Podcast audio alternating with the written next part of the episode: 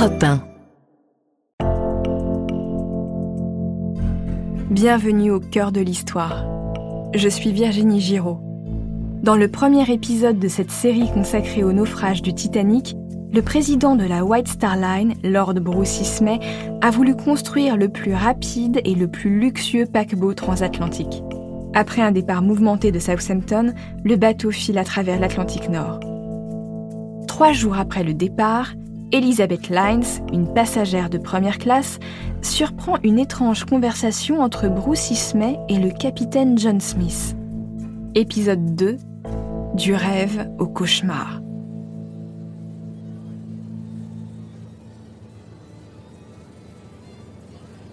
Nous sommes le samedi 13 avril 1912.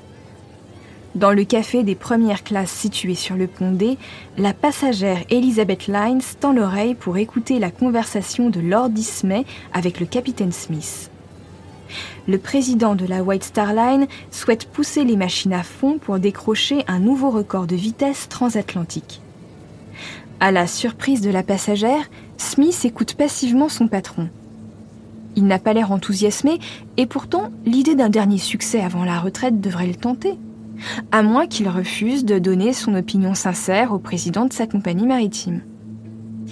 Elisabeth sursaute presque quand Ismay frappe du poing sur la table en s'écriant qu'il battrait l'Olympique, le sister ship du Titanic inauguré l'année précédente, et qu'ils arriveraient à New York mardi soir au lieu de mercredi, c'est-à-dire en moins de huit jours. Alors que le soleil se lève en ce dimanche 14 avril, le temps est toujours aussi clément. L'air est froid et piquant, mais l'atmosphère marine est sereine. Quelques passagers matinaux de première classe ont réservé le cours de tennis pour commencer la journée avec un peu d'exercice. À la fin de la matinée, plusieurs offices religieux sont célébrés dans les salles à manger. Un service anglican pour les premières classes en présence du capitaine Smith, un autre en deuxième classe sous la houlette de son second, puis un service catholique pour les deuxième et les troisième classes. À cette époque, les Irlandais qui migrent massivement respectent toujours l'autorité du pape et ne sont pas assez riches pour se payer des billets de première classe où la clientèle est majoritairement protestante ou anglicane. Les deux agents en charge de la radio à bord n'ont pas quitté leur poste pour assister à l'office religieux.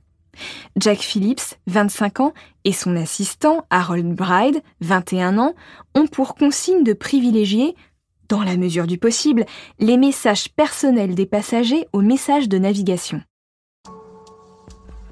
Les navires utilisent leur radio pour communiquer entre eux sur la présence d'icebergs dans cette région de l'Atlantique Nord. C'est très fréquent au printemps et terriblement dangereux. Les navires se donnent aussi des informations sur leur position et se viennent en aide en cas de besoin, comme l'exigent les règles de la marine. Le service au client passe avant tout. Jack Phillips est épuisé car la nuit dernière, son émetteur est tombé en panne. Il a passé des heures à le réparer. À 5 heures du matin, enfin, sa radio s'est remise à émettre.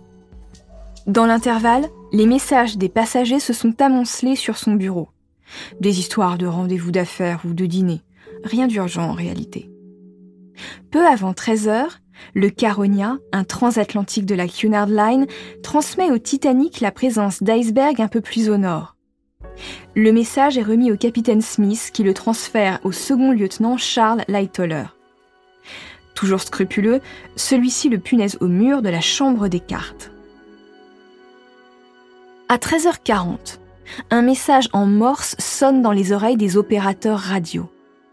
Le Baltique, un autre navire de la compagnie maritime White Star Line, donne au Titanic la position précise de deux icebergs qui dérivent en direction du paquebot de rêve. Il lui demande également de relayer une demande de remorquage pour un navire allemand en panne de charbon. Harold Bride transmet le message radio au capitaine Smith, croisé sur le pont A, qui le fourre dans sa poche après avoir jeté un œil. Le capitaine remercie l'opérateur et rejoint un groupe de passagers de première classe parmi lesquels se trouve Bruce Ismay. Discrètement, il lui tend le message du Baltique comme une mise en garde silencieuse. Chercher un record de vitesse dans une zone d'iceberg est dangereux. Ismay plie le message et quitte le groupe après des salutations cordiales. Le crépuscule donne des allures de tableau impressionniste à l'horizon. Deux passagères de première classe, Emily Ryerson et Marianne Tyre, prennent l'air sur le pont D. Marianne cherche à divertir Emily qui porte le deuil de son fils aîné. Les deux femmes se sont emmitouflées car l'air est polaire. Bruce Ismay, nu-tête et sans manteau, surgit sur le pont et les salue avec l'élégance d'un hôte attentionné. Il entame une conversation badine, puis sort le message du Baltique de sa poche et raconte aux deux femmes que le bateau entre dans une zone d'iceberg. Son ton désinvolte les chocs. Emily Ryerson parcourt des yeux le message que lui tend Ismay. Elle lui demande ce qu'il compte faire pour le bateau en panne. Rien. Ismay ne compte rien faire pour ce bateau qui en trouvera bien un autre pour le remorquer. Il préfère donner l'ordre d'allumer deux nouvelles chaudières pour filer vers New York et montrer au monde entier ce que son paquebot a dans le ventre. Nous sommes toujours le dimanche 14 avril. Il est 19h10. Lord Bruce Ismay savoure un cigare avec délectation. Les volutes bleues lui rappellent celles des cheminées du Titanic qui fument quelques dizaines de mètres au-dessus de lui. Le capitaine Smith pénètre dans la pièce. Il le cherchait afin de récupérer le message du Baltique pour l'afficher dans la salle des cartes. S'il a tardé à faire remonter le message aux officiers, il en a bien tenu compte le capitaine a donné l'ordre de prendre un cap sud-ouest pour éviter les zones de glace avant de bifurquer plein ouest vers New York une fois le danger passé. Le Titanic n'effectue pas une ligne droite pour rallier New York depuis l'Angleterre. Son itinéraire forme un angle. En choisissant un chemin plus long parce qu'il navigue plus au sud que nécessaire, le Titanic devrait éviter les icebergs. Le changement de cap après avoir évité les zones de glace s'appelle tourner le coin de la rue. Au même moment, les officiers du Titanic achèvent de savants calculs. Ils se préparent à croiser des icebergs vers 23 heures. Au poste radio, Harold Bride rédige le compte-rendu de la journée pendant que Jack Phillips dort après sa nuit blanche. Le récepteur radio est éteint pour le laisser refroidir et éviter d'autres pannes dans la soirée. La nuit est tombée. Le ciel est noir comme l'encre. Des millions d'étoiles scintillent. Il n'y a pas un souffle d'air, les flots semblent immobiles. C'est rare et plutôt gênant en mer. S'il n'y a pas de vagues, aucune frange d'écume blanche ne se formera à la base des icebergs, ce qui les rend moins visibles. Il fait presque zéro degré. Plusieurs passagers ont l'impression de sentir l'odeur ténue et particulière de la glace dans l'air, une odeur légèrement piquante qui évoque les glaciers des montagnes.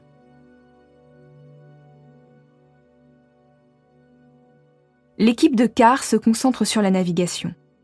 Sur les ponts inférieurs, les troisièmes classes ont improvisé une fête. Les deuxièmes chantent des cantiques et les premières se régalent de homards et de champagne. Il est maintenant 21h30. Jack Phillips a rallumé la radio. Maintenant qu'il capte le Cap Race au sud de Terre-Neuve, il peut envoyer en urgence les messages des passagers. Jack est concentré et fatigué. Soudain, un message en provenance du Mesaba lui vrille les tympans. Il annonce une banquise et des icebergs à proximité. Jack prend sur lui et remercie poliment son confrère, puis coupe la communication sans transmettre le message à la passerelle. À 22 heures, les lumières sont éteintes dans les salons de deuxième et de troisième classe. Les passagers se retirent dans leur cabine. Quelques rares couches-tard bravent le froid sur le pont ou entament une partie de cartes dans un coin. En première, les passagers regagnent leur cabine après le concert. Les hommes s'attardent au fumoir pour prolonger la soirée. De leur côté, les marins Frédéric Fleet et Reginald Lee prennent leur tour de garde dans le nid de pie. Depuis leur base accrochée au mât le plus proche de la proue, ils observent l'horizon. Mais ce soir, tout est noir et indistinct. Frédéric cherche frénétiquement les jumelles du nid de pie. En vain. Une précédente vigie a dû les garder.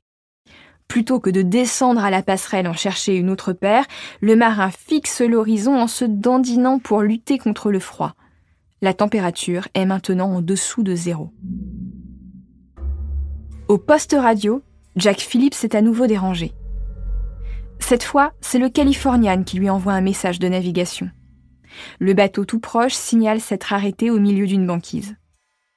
Excédé, Jacques répond en morse Silence, je travaille, je suis connecté sur le Cap Race. L'opérateur radio du Californian, un peu étonné par cette réaction, éteint sa radio une heure plus tard et va se coucher. Vers 23h30, Frédéric Fleet commence à plisser les yeux. Il a l'impression que l'air se voile. Il se concentre et croit distinguer une masse noire. Soudain, il comprend ce qu'il voit. Il se jette sur la cloche du Nitpi et sonne trois coups. À la passerelle, on comprend instantanément qu'il y a un obstacle droit devant. Le téléphone sonne. Le sixième lieutenant décroche. Il entend Fleet lui hurler Iceberg droit devant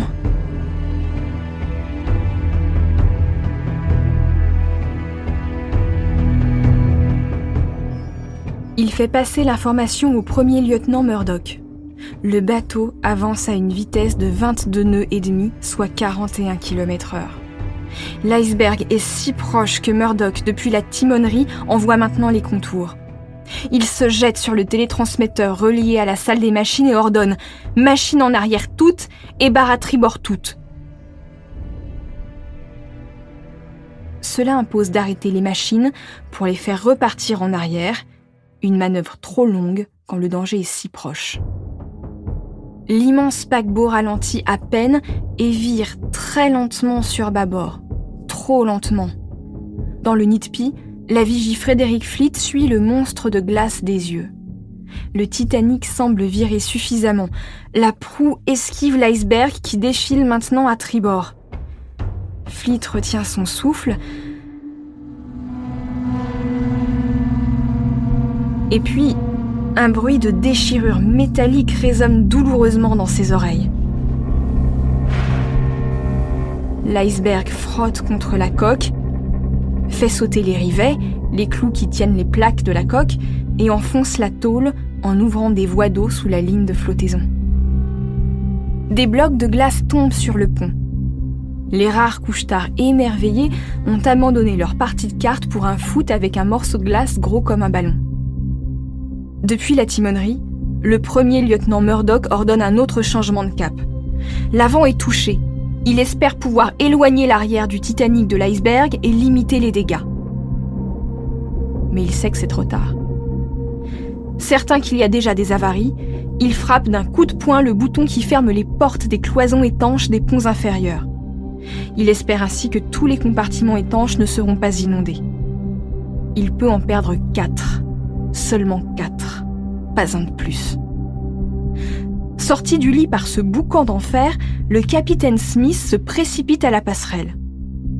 Une phrase du premier lieutenant Murdoch lui suffit pour prendre la mesure du drame. Smith envoie un officier inspecter les fonds du navire. En chemin, celui-ci croise un postier qui lui signale que la salle de tripostale est inondée. Quelques minutes plus tard, Thomas Andrews arrive à la passerelle, ses plans à la main. L'architecte du Titanic est livide. Il sait déjà combien de compartiments sont inondés. Il prend une respiration et fait son rapport au capitaine Smith.